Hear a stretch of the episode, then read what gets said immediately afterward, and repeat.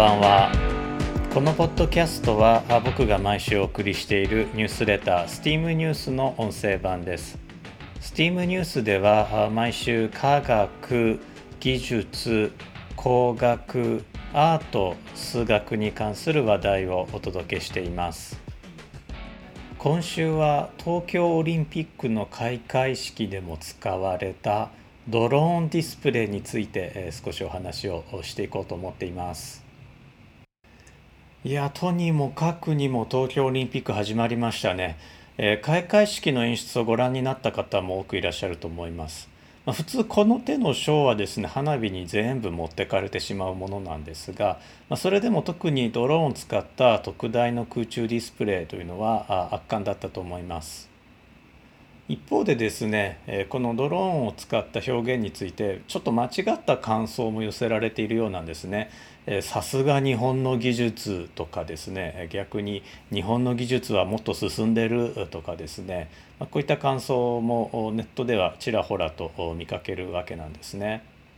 今週はこの東京オリンピック開会式の演出に使われた技術について公開されている資料から解説してみます。まずですね東京オリンピック開会式で使われたドローンディスプレイなんですがこれは公式発表があった通りアメリカのインテルという会社が作ったシューティングスターというシステムです。まあ、インテルっていうとねあのパソコンの CPU なんかで有名なんですけれども実はこのドローンショーでも有名な会社です。シューティングスターは約5年前からショーに使われています。当初は500機のドローンを使っていたのですが東京オリンピックでは1824機が使われました。民生用ドローンで有名なのは中国の DJI という会社なんですが、まあ、インテルは独自設計のドローンを使っています。インテルはイスラエルにも研究所を持っているのでひょっとしたらイスラエルの開発チームによるものかなとも思って資料を漁ってみたんですがどうもハードウェアはアメリカ開発でソフトウェアはドイツのマヴィンチという会社を買収によって獲得したもののようでした。まあ、イスラエルはね世界最強と言われる空軍力を持ってますしインテルもイスラエルに有名な研究所を持ってますから、まあ、ひょっとしたらこうイスラエルで開発してたのかなと思ったんですが違ったようです。一方の DJI の方なんですけれども2020年に3051機のドローンを使った空中ディスプレイを成功させています。こちらはギネス世界記録に、登録されていまして2021年に、新しいあの記録で塗り替えています。この時は3281台のドローンを使ったそうです。こうなるともう全天を覆うドローンディスプレイというのも出てくるかもしれないですね。えなんか SF 小説3体みたいな世界になってくるかもしれません。我々エジプト調査チームは DJI 製のドローンを使っています。まあ、ご存知の通りエジプトはイスラエルと緊張関係にありますからドローンの使用には特にセンシティブでドローンを遺跡上空で飛ばすためには特別な許可が必要です。日本製ドローンに関してはヤマハの農業用ドローン以外はあんまり市場取れてないみたいなんですね。オリンピック開会式はま無観客だったので客席上空にま農業用ドローンで、えー、ま農薬散布のシステムがありますから、ま農薬じゃなくてあのお水を入れといてお水をまいてで、まあ、フォグを発生させてあ霧ですね霧を発生させてえー、そこにプロジェクターでこう観客を映し出すとこう、まあ、バーチャル観客ということになりますからあ日本の技術の演出になったなとまあ勝手な妄想をね、えー、しています。中国の竹とんぼであるとかレオナルド・ダ・ヴィンチのスケッチが起源と考えられるヘリコプターなんですけれどもこちらは空中で静止できる航空機の一種です。ドローンに代表されるマルチコプターが普及する前は空中で機体を静止させようと思えばヘリコプターがほぼ唯一の選択肢でした。従来は小型ラジコンヘリの独壇場だった無人航空機のフィールドも現在は急速にマルチコプターに置き換えられていっています。バッテリーの小型化や電動モーターの高出力化といった技術革新も一因なんですがそれだけではないんですね。通常のヘリコプターはローターが1つなのに対してマルチコプターは4個以上のローターを使いますマルチコプターに使われるブラシレスモーターというモーターは回転数を精緻に制御できるためにローターごとに揚力を調整することで、えー、マルチコプターの姿勢を精密に制御できるようになったわけです。これは従来のヘリコプターではできないことだったので、えーまあ、この技術によってえ従来で難しかったあ風のある環境中でも決まった位置に静止するということができるようになりました。あ従来ののローターが1つしかないヘリコプターの場合は、まあ、操縦者が、まあ、熟練の技術でなんとかこう静止をさせるということが行われていたんですけれども、まあ、この4つ以上のローターのあるマルチコプターでなおかつ、えー、回転数ローターの回転数というのは非常に精密に制御できるということで自動制御ということがま現実的になってきたということですね。もう一つドローンを決まった位置に持っていくためにはドローンが自分の位置を知っていることがどうしても必要になります。我々がエジプトでピラミッドやスフィンクスの計測をする場合には計測対象の周囲に地上コントロールポイントグラウンドコントロールポイント GCP という四角マーカーを設置して、えドローンから空撮します。GCP は別途測量しておくのでこれがピラミッドやスフィンクスの絶対的な位置の指標になります。まなので我々はあのエジプトで土木工事もやってます。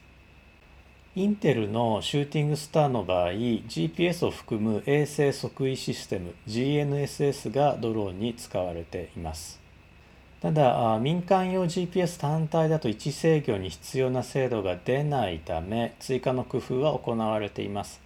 インテルのドローンが2018年のタイム誌の表紙を飾った時はスケールを考慮してもまたドローンが揺れてるように見えたんですが、まあ、その後だいぶ改善されたようです。このようにして位置を正確に知ること位置関係を保ったまま静止することができるようになったことでドローンは空中ディスプレイとして使えるようになりました。ここでちょっとマニアックな話をしますね。日本語で検索すると、ま、インテルは RTK と呼ばれる技術を併用しているのではないかという推測をよく見かけます。RTK これあのリアルタイムキネマティクスというの略なんですけれども、えー、GPS 信号を受信する地上固定局と同じく GPS 信号を受信しているドローンとの間で、えー、信号のズレを求めて位置精度を高めるものです。これによって水平面で数センチメートルの誤差まで抑えられます。ただし、えー、インテルは RTK を用いているということは表明してません。だからまあこれはちょっと憶測に過ぎないということになります。またですね個々のドローンの絶対的な位置というのは実は必要なくてお互いのドローンの位置関係だけ正確に分かっていればよいのでまあおそらく RTK は行っていないんじゃないかなと思います、えー、さらにもっとマニアックなお話をするとえー、インテルの発表によるとシューティングスターに使われるドローンはあのカメラを搭載してないんですね。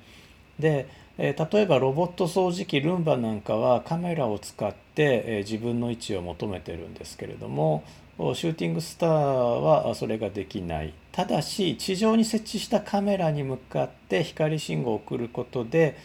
え自分の位置を知らせることは可能なんですね。でこの手の研究はインテルも実際にやってるんですけれどもただ地上にそのカメラを含む基地局を置いあの置かないといけないということも説明書に出てこないので、まあ、おそらくこれも使ってないんじゃないかなと思います。ドローンをディスプレイとして使うというアイデアが初めてまあ公の場でお披露目されたのはあ2012年のことでしたオーストリアのリンツにあるアルス・エレクトロニカの研究所フューチャーラブというところだったんですね。アルス・エレクトロニカというところはこのインタラクティブアートで有名な機関なんですけれどもここが初めて、ドローンディスプレイというものを世に、知らせたということになります。一種アートとテクノロジーの融合したものという意味では、まあ、あの発表の場にふさわしい場所だったんじゃないかなと思います。もう一つですねニュースレターの方でご紹介させていただいているのが2012年の TED トークでして、えー、BJ クーマー先生という方が、ドローンを、まあ、あの群れとして、飛ばすというデモンストレーションの紹介でこの中ではディスプレイじゃなくてドローンによって楽器を演奏するというまあ、鍵盤を弾いたりドラムを叩いたりですね、えー、というデモンストレーションを見せてくれています。こちらもね2012年なんですね。ちょうどこの年何かブレイクスルーが起こったような気がします、そういう意味ではそれからま9年、まあ、およそ10年というところですかね。